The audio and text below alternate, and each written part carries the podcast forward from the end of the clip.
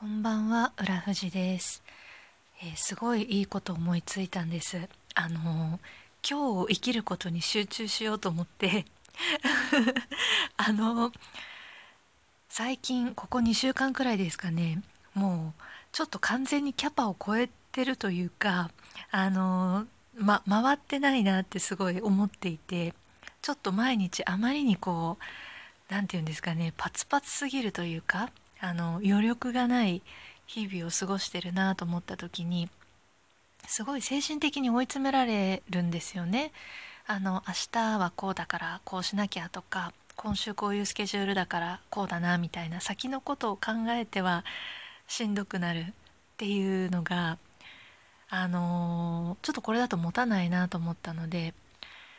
今日今日に集中しようと思って今日をいかにあのよく過ごすかっていう。もう今日だけに集中しようって思ったらあちょっといいかもって思いまして。なんで今日もあのー、今11時くらいですかね。もう寝るだけなんですけどその寝る時に明日のことを考えるとまたキリキリしてきてしまいますので早く起きなきゃとかこれやんなきゃあれやんなきゃとかまあ、結局今日何もやらないのであれば今日はもう考えなくていいやっていうね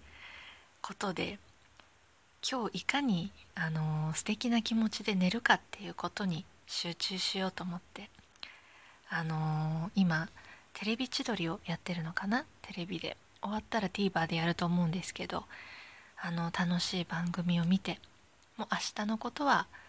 明日起きてから考えるっていうことにしようと思います。あの毎日こう会社に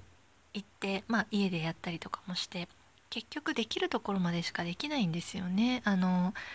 夜遅くまでやろうと思っても頭が持つ時間って多分限られてる。あの恥ずかしながら私はちょっと限られててあの深夜までとかはちょっとできないので、まあ、できるところまでしかできないしなるようにしかならないっていうことに戻ったというか追い詰められてすごく追い詰められてちょっと一周回って原点回帰みたいな。なのでちょっとあんまり先のことをいい意味で考えすぎずに今日に集中すると今週はそれをテーマでやっていこうと思います。あのその日その日を楽しく生きることだけに集中するっていうなんか定期的にこういうこと言ってる気がするんですけど。